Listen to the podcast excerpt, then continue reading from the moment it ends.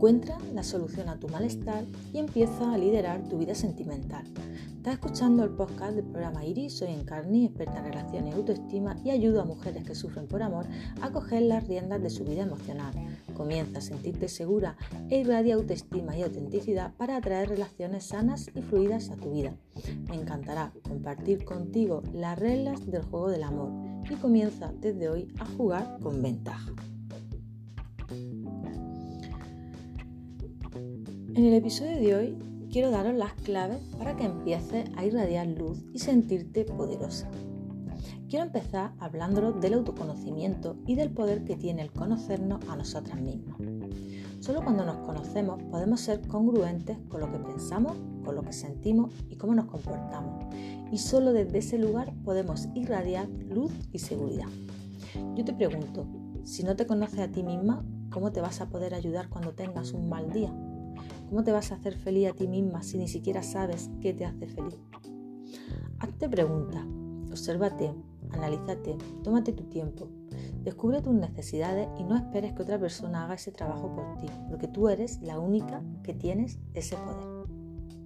Hay que ser congruente y no digo que tengas que aparentar ser congruente, sino que lo seas de verdad que empieza a validar tus emociones, empieza a poner el foco en ti y en tus necesidades, empieza a confiar en tus emociones, todo lo que sientes es válido y tiene un significado para ti.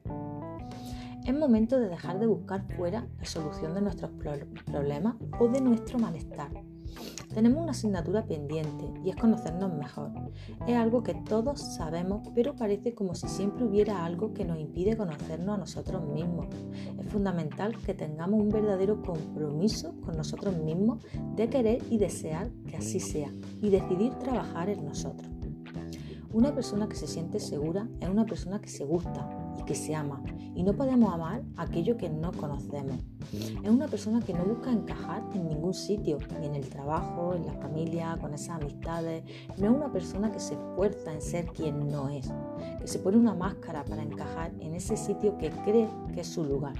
Una persona auténtica es una persona que está conectada con sus necesidades y con sus emociones. Para fluir y desprender la luz que tiene sentirte realmente bien contigo misma, tiene que haber un equilibrio entre lo que piensas, sientes y haces. Si sientes que tienes que esforzarte para encajar, te pierdes a ti misma. Estás yendo en contra con tu ser, con tu interior, y estás dejando de ser auténtica. Pasa que a veces nos esforzamos con encajar por miedo a enfrentarnos a la decisión que hay detrás de todo eso, por miedo a salir de esa zona de confort. Pero desde ese lugar no podemos ser felices ni irradiar autenticidad, sino más bien miedos e inseguridad. Es muy importante conocernos porque es la base para comprendernos, para querernos y no tiene nada que ver con juzgarnos. Y cuanto más tiempo estés en ese lugar de esforzarte por encajar en ese escenario que no es para ti, más vas a tardar en desprender esa luz y esa seguridad. Conocernos a nosotros mismos conlleva un trabajo interno que requiere compromiso con nosotras mismas. Y yo te preguntaría, ¿qué necesitas ahora en tu vida? Para saber lo que necesitas, primero es importante que empieces a desprenderte de aquello que no necesitas. Si estás intentando conocer qué es lo que necesitas tú en tu vida, sin antes soltar lo que sí sabes que no necesitas, estarás dejando escapar muchas posibilidades de conocerte mejor a ti mismo. Y yo te preguntaría, ¿Qué te está impidiendo soltar aquello que no está en sintonía contigo y te está impidiendo ser tú? Detecta y siente cuáles son tus necesidades. Es momento de empezar a estar a favor de ti. Busca aquello que te hace sentir bien y empieza a hacerlo más veces. Tú eres dueña de tu vida y puedes empezar a desprenderte de todo aquello que no te encaja y empezar a construir otra vida en beneficio con lo que tú necesitas. Para sentirte poderosa tienes que gustarte a ti misma. Solo te va a gustar cuando estés en equilibrio y estés alineada contigo misma. Llegado a este punto me gusta hablaros de la teoría del iceberg, y es que todos somos como un iceberg, tenemos una parte más visible, como es nuestro cuerpo, nuestra forma de actuar y lo que decimos, pero hay otra parte que es menos visible para los demás, incluso para nosotros mismos, y de la que no somos del todo conscientes. En esa parte de nosotros en la que hay creencias, reglas, valores, suposiciones, etiquetas, sesgos, que de manera inconsciente guían y dirigen nuestra vida, y si no tomamos conciencia de ello, pueden influir de manera negativa, provocando insatisfacción, dificultades en tus relaciones personales, una sensación de no avanzar en la vida o que siempre se tropieza con la misma piedra. En un iceberg, los objetivos y nuestros intentos de conseguir lo que queremos son la parte visible. Sin embargo, la parte que no vemos tiene un mayor volumen y es la que mantiene la estabilidad ante las adversidades. Cuando miramos lo que sucede a nuestro alrededor, vemos lo que tenemos delante de nuestros ojos, vemos su superficie, lo visible, y que según la teoría del iceberg es solo un 20% de la realidad. Actuar, como hacemos siempre, es hacerlo mirando solo la punta del iceberg que puede estar bien y a menudo no funciona. Sin embargo, si tuviéramos más presente esa parte de nosotros no tan visible, nuestras creencias, valores, pensamientos automáticos, los beneficios de nuestro comportamiento serían aún mayores. Así podríamos explicar por qué en ciertas ocasiones, aun probando mil y un cambio en nuestra vida, no alcanzamos aquello que tanto deseamos. Nos fijamos solo en la parte superficial de nosotros, sin ir al trasfondo de, la realidad, sin buscar la causa subyacente que está detrás de nuestro comportamiento. Un ejemplo muy común que veo a diario es ante una ruptura de pareja, cuando la, otra persona nos deja, sentimos que perdemos nuestro valor, sentimos que si la otra persona me ha dejado es porque yo no soy suficiente. Pero esto es solo una interpretación superficial de la realidad. Y si no busco por qué hay debajo de este sentimiento de abandono y pérdida de valor ante esta ruptura, estaré condenada a repetir una y otra vez en todas mis relaciones. Y es que debajo de ese sentimiento está mi creencia errónea de que mi valor está en función de esa relación. Y si me han dejado, pierdo valor. Y eso es porque no valgo lo suficiente. Tengo la creencia de que mi valor lo marcan los demás. Como puedes ver, es una creencia que está en el subconsciente y para cambiarla primero tengo que hacerla, tengo que hacerla consciente para poder analizarla y cambiarla por otra que sea más funcional. El subconsciente, queramos o no, nos dirige a ti y a mí, por lo que lo mejor que podemos hacer es alinearnos con él y conocer qué hay debajo de mi superficie. Mirar dentro nuestra no siempre es agradable. A veces encontramos cosas que no queremos ver.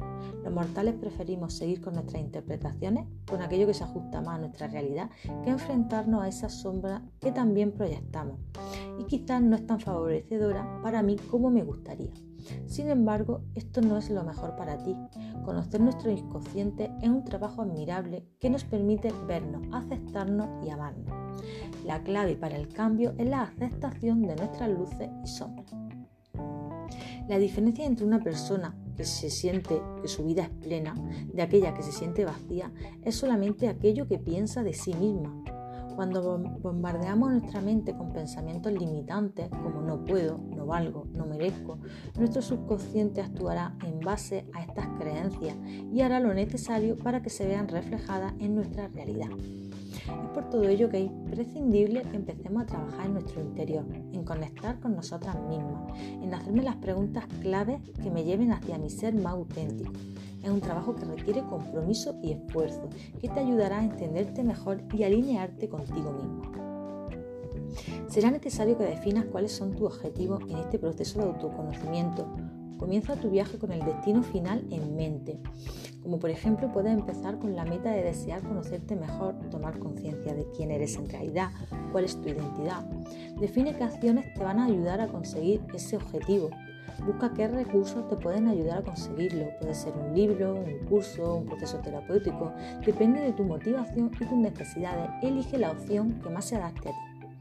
Mi recomendación es que empieces poco a poco con un libro o alguna guía, curso o programa de la mano de algún profesional que te inspire confianza y sobre todo déjate llevar por, tu intuición. No suele equivocarse. Tendrás que plantearte preguntas como ¿qué quieres ser? ¿Cuál es tu propósito? ¿Qué es lo que te apasiona? ¿Qué es lo que te inspira? ¿Cuáles son tus valores, tus límites, tus creencias sobre ti?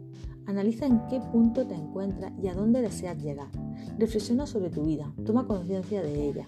Encuentra hábitos que te ayuden a trabajar en tu proceso de autoconocimiento. Es necesario que reflexiones también qué cosas no debes hacer, qué cosas te alejan de tu objetivo y de tu destino. Recompensa tu esfuerzo y compromiso. Premiate por los pequeños logros. Abre tu mente al cambio y al salir de la zona de confort. Trabaja por cambiar tus creencias limitantes por creencias potenciadoras. Comienza hoy a alinearte contigo y desprende toda la luz y seguridad que hay en tu interior. Hasta aquí el episodio de hoy. Si te ha gustado, comparte para que pueda llegar a más personas y si quieres irradiar la autoestima y autenticidad que necesitas para atraer relaciones sanas y fluidas a tu vida, sígueme en mi Instagram de psicóloga en carne.